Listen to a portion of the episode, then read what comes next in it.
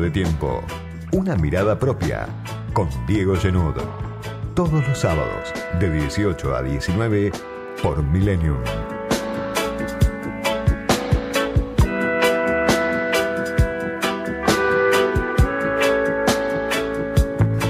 Semana conmocionante, difícil de encarar, difícil de abordar, difícil de decir algo en un contexto como el que estamos viviendo, un contexto inédito después del intento de asesinato de la vicepresidenta Cristina Fernández. Primero, obviamente, el repudio obligado al intento de asesinato, a lo que parece un hecho de violencia política por el autor del intento del crimen, porque era alguien con, con, activismo en las redes sociales, porque aparecía seguido en Crónica TV, porque se lo vincula a sectores de, de la policía, habrá que ver si de la federal o de otros sectores. Pero bueno, es un hecho gravísimo, por supuesto, en un país que se, se escandaliza todo el tiempo, que suele vivir de escándalo en escándalo muchas veces por cuestiones menores. Esta vez sí lo que sucedió el primero de septiembre de este 2022 no registra antecedentes recientes. Hay que recordar lo que le pasó a Raúl Alfonsín. Algunos recuerdan en 1991 en San Nicolás, otros en 1986 cuando era presidente y hubo un explosivo en una visita al tercer cuerpo del ejército en Córdoba. Pero claro, estamos hablando de hace más de 30, 35 años cuando recién amanecía la democracia, ¿no? En un contexto muy distinto, con las rebeliones carapintadas en ese momento como una amenaza muy concreta a la democracia. Y estas imágenes que vemos en loop de manera interminable sorprenden porque parecía muchas veces la confrontación un juego de los dirigentes, ¿no? Jugar con fuego por parte de la dirigencia política sin pasar a mayores, pero claro, son muchos años. También las redes sociales que obviamente retroalimentan esa confrontación. Y lo que vemos no fue un hecho aislado porque ya había una tensión muy fuerte desde hace muchos años que si se quiere tuvo una escalada con el intento del fiscal Luciani de que la vicepresidenta vaya a la cárcel por 12 años, que quede inhabilitada para ejercer cargos públicos y una dinámica de confrontación muy grande que lleva muchos años, ¿no? Pero si bien no fue un hecho aislado, fue un hecho excepcional. Por esto mismo, hay que retrotraerse mucho en la Argentina para encontrar un episodio comparable. Y hay mucho, muchísimo para hablar, para analizar y para preocuparse. Me interesaba en esta tarde, cuando vemos la reacción social de gran parte de la militancia del oficialismo del Frente de Todos, pero no solo, también otros sectores, también parte de la dirigencia, gran parte de la dirigencia de Juntos que expresa un rechazo que expresa la condena, que expresa preocupación, que empiezan a mezclarse los dirigentes, en muchos casos como sintiendo que se llegó a un punto límite. Pero primero hay que preguntarse muchas cuestiones. Hay algo que tiene que ver con la investigación de lo que pasó el jueves. Fundamental saber qué pasó, esta persona que vimos disparar, gatillar a centímetros de la vicepresidenta el jueves a la noche en Recoleta, para quién trabaja, con quién trabaja, cómo llegó a donde llegó, estaba solo, estaba acompañado, lo estaban esperando. Bueno, un montón de preguntas que todavía no tienen respuesta. Y después ese caldo de cultivo también. la historia de confrontación que nos lleva a este proceso. de La semana pasada yo hacía un editorial que justamente se enfocaba en Cristina, ser Cristina, porque es una figura excepcional también de la política argentina porque condensa como nadie esa tensión, esa confrontación, porque fue presidenta dos veces, porque es la vicepresidenta y porque tiene un, todavía un envidiable apoyo social, pero desde sectores de la oposición la consideran prácticamente al margen de la democracia, aunque llegó por el poder de los votos dos veces a ser presidenta y casi que puso a Alberto Fernández ahí donde está, ¿no? Lo que podría haber pasado con esa representación que tiene la vicepresidenta si efectivamente la mataban el jueves pasado. Lo que todavía puede pasar si no hay un cambio fuerte, que en principio parece haberlo, hay algunos síntomas, como decía, la movilización social fundamental, siempre esencial, como pasó en otros momentos de la historia argentina, una historia de mucha violencia política, y también algunos signos de la dirigencia, de tratar de distender. En algunos casos, porque fueron los que echaron leña al fuego durante muchos años, crecieron en la confrontación. En otros casos, porque se busca un tipo de liderazgo distinto. Quizás Facundo Manes, podemos decir, intenta algo distinto, hay que ver si tiene apoyo social, hay que ver si tiene fuerza para imponerse en la interna de Juntos, pero claramente es alguien que se viene diferenciando cada vez más y en momentos dramáticos como este se nota más todavía que Manes intenta algo distinto en el marco de una dirigencia que venía jugando con fuego, lo dijimos varias veces en este modesto espacio, porque además la grieta es de clase, podemos decir, de eso vamos a hablar con el entrevistado hoy. La grieta es social, más que política incluso. La desigualdad social tan profunda, la inflación tan marcada, millones de personas que están en el límite de la pobreza o por debajo incluso del umbral de la pobreza, hacen que no haya demasiado margen para jugar con fuego por parte de la dirigencia. Y el tercer aspecto, además de la información que todavía nos falta de quién está detrás de este personaje, o quién está al lado, o quién lo motorizaba, o quién lo apañaba, o quién le prestó asistencia para hacer lo que intentó hacer. Y junto con estos años de polarización, podemos decir que hay, por lo menos desde el año 2008, una polarización muy grande, que casi que traduce a nivel político esas diferencias sociales, ¿no? Aunque el peronismo fue perdiendo adhesión en sectores populares, bueno, cada fuerza política expresa casi a un sector social. El tercer aspecto es la fragilidad enorme de la vicepresidenta, por eso me acordaba del editorial de la semana pasada, Ser Cristina, ¿no? Que no es fácil en este contexto. Y esa persona, dirigente política, que divide a la sociedad, que tiene un liderazgo indiscutido en una parte de la sociedad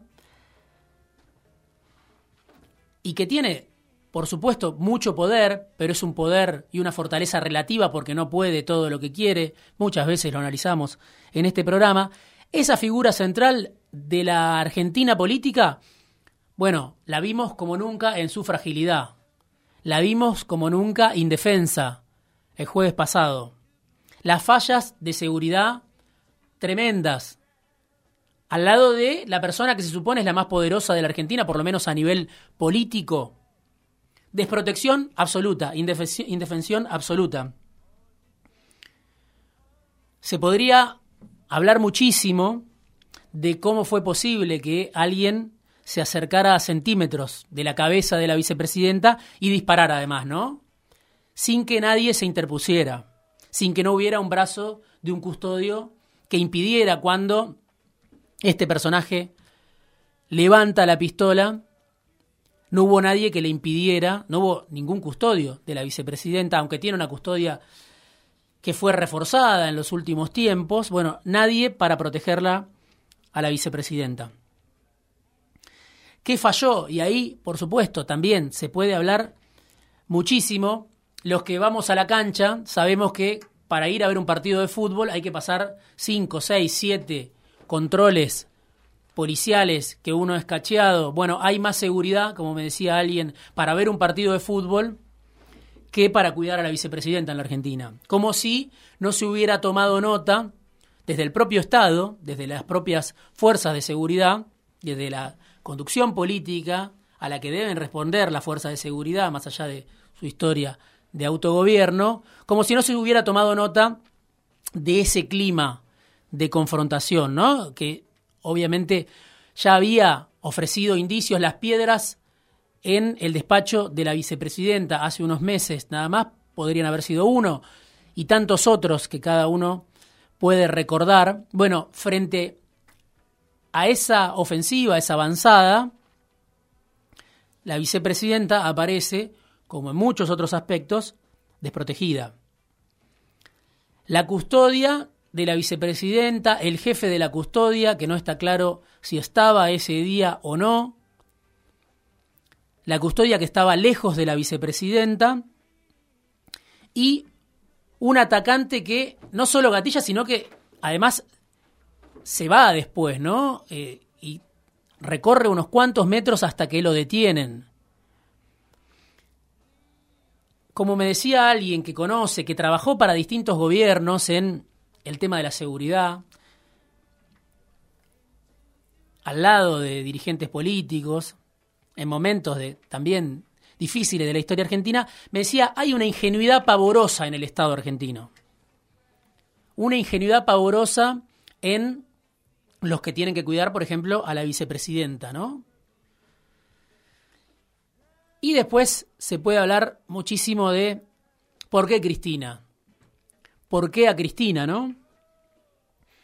Porque lo que pasó fue demencial, uno todavía se sorprende, pero no era imposible de prever, no solo por la confrontación, por los discursos del odio de los que tanto se habla, sino porque la vicepresidenta estaba la semana pasada en una situación nueva para ella. Néstor Kirchner era alguien que, desde que asumió, se zambullía en la multitud.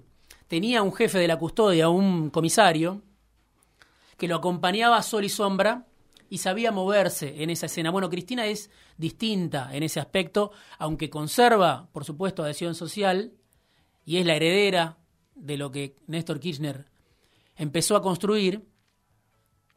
Cristina no es de moverse en la multitud. Sorprendía mucho verla mezclada entre la multitud. Una pose o una actitud no natural para ella. Más bien acostumbrada a otro tipo de apariciones, pero no de mezclarse caminando entre la gente como ya la habíamos visto la semana pasada. Y en ese contexto aparece Cristina desprotegida cuando hay sectores del poder económico, del poder político, del poder judicial, sectores de la sociedad que la quieren ver fuera, ¿no? de la escena política a la vicepresidenta estuvo durante los años del macrismo en una situación muy precaria, iban a la cárcel funcionarios, empresarios ligados a ella, no fue a la cárcel, nadie sabe muy bien por qué, porque durante dos años no tuvo fueros, quizá por temer una reacción social, el juez Bonadío no avanzó con eso, pero la vicepresidenta volvió al poder y ya vemos cómo le va en el poder, con enormes dificultades que se han analizado muchísimo en este espacio no es el momento ahora de analizarlo. Sin embargo, ha perdido y ganado elecciones, sin embargo, hay un intento, ¿no?, de sacarla de la cancha de algunos sectores, de que no forme parte más de la política. Por eso la marcha del kirchnerismo de la semana pasada, un kirchnerismo que salía a defender su derecho a ser parte de la democracia, prácticamente del juego de las elecciones, no a reivindicar lo que hizo en el gobierno este experimento de poder de los Fernández. Bueno, en ese contexto es que se da el atentado contra la vicepresidenta, que obviamente tiene repercusión internacional, porque es una figura irreemplazable, no hay recambio para Cristina en el propio kirchnerismo. La Cámpora, Máximo Kirchner, son figuras muy marginales dentro del armado del Frente de Todos. O no dieron el salto, o no pueden llenar ese vacío, o por supuesto es muy difícil, todo está armado en torno a la figura de Cristina. Cuando murió Kirchner, que había sido el constructor de este espacio del kirchnerismo, quedó Cristina sosteniendo las paredes de este andamiaje que sigue teniendo representación social. Puede no ser una mayoría, puede por momentos construir una mayoría con otros sectores o puede ser minoría, pero sigue siendo una fuerza muy importante en la Argentina democrática y lo conduce a su manera la vicepresidenta que no tiene nadie, ni siquiera en el frente de todos, que le pueda hacer sombra o la pueda contradecir a la hora de conducir a esos sectores que salieron a la calle este viernes y seguramente van a volver a salir. Lo decía también la semana pasada, es mucho lo que depende de Cristina, son muchos los sectores que están pendientes de lo que haga. Toda la Argentina política, podemos decir, está pendiente de lo que haga. Los sectores que la respaldan, la clase media que la acompaña, los sectores populares que no la abandonaron, algunos sí, otros no, pero mayoritariamente siguen siendo representados por el kirchnerismo, los gobernadores, los intendentes, los sindicalistas, los movimientos sociales, y también su oposición, la oposición que se construyó enfrente de Cristina. No hubiera existido quizás juntos si no hubiera sido por el rechazo a Cristina. Fue Cristina y Néstor Kirchner primero la que construyó a su propia oposición o nació una oposición muy poderosa, muy fuerte a nivel social, a nivel del poder, en rechazo a Cristina. Y desde esos sectores de Juntos, muchas veces escuchamos, por ejemplo, que Cristina mató a Nisman, ¿no? Una frase, claro, que hay una parte de la sociedad que la cree. Si Cristina mató a Nisman, bueno, entonces en una ley del talión es posible que alguien quiera matarla. Bueno, ese discurso que se repite y que lo escuchamos desde hace muchos años, con Nisman o con otras cuestiones, por supuesto que tiene una encarnadura social y también hay sectores del poder que están fogoneando ese juego en el límite. Hay que irse a otros países, hay que irse a otros años para encontrar un episodio similar y no todavía no podemos ni siquiera pensar lo que hubiera pasado en la Argentina si efectivamente hubieran matado a la vicepresidenta el jueves pasado. Es una bisagra, dicen muchos, habrá que verlo.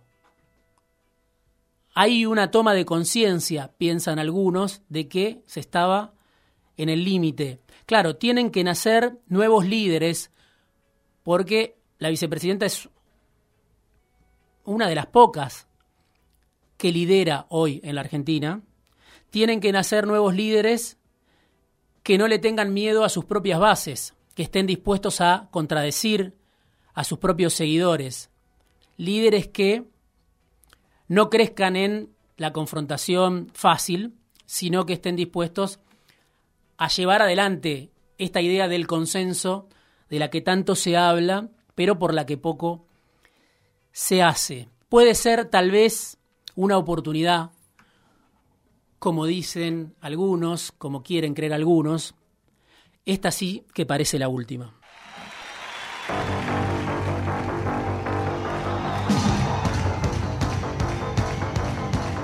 Editorial, análisis, conversaciones, entrevistas, fuera de tiempo, con Diego Genud.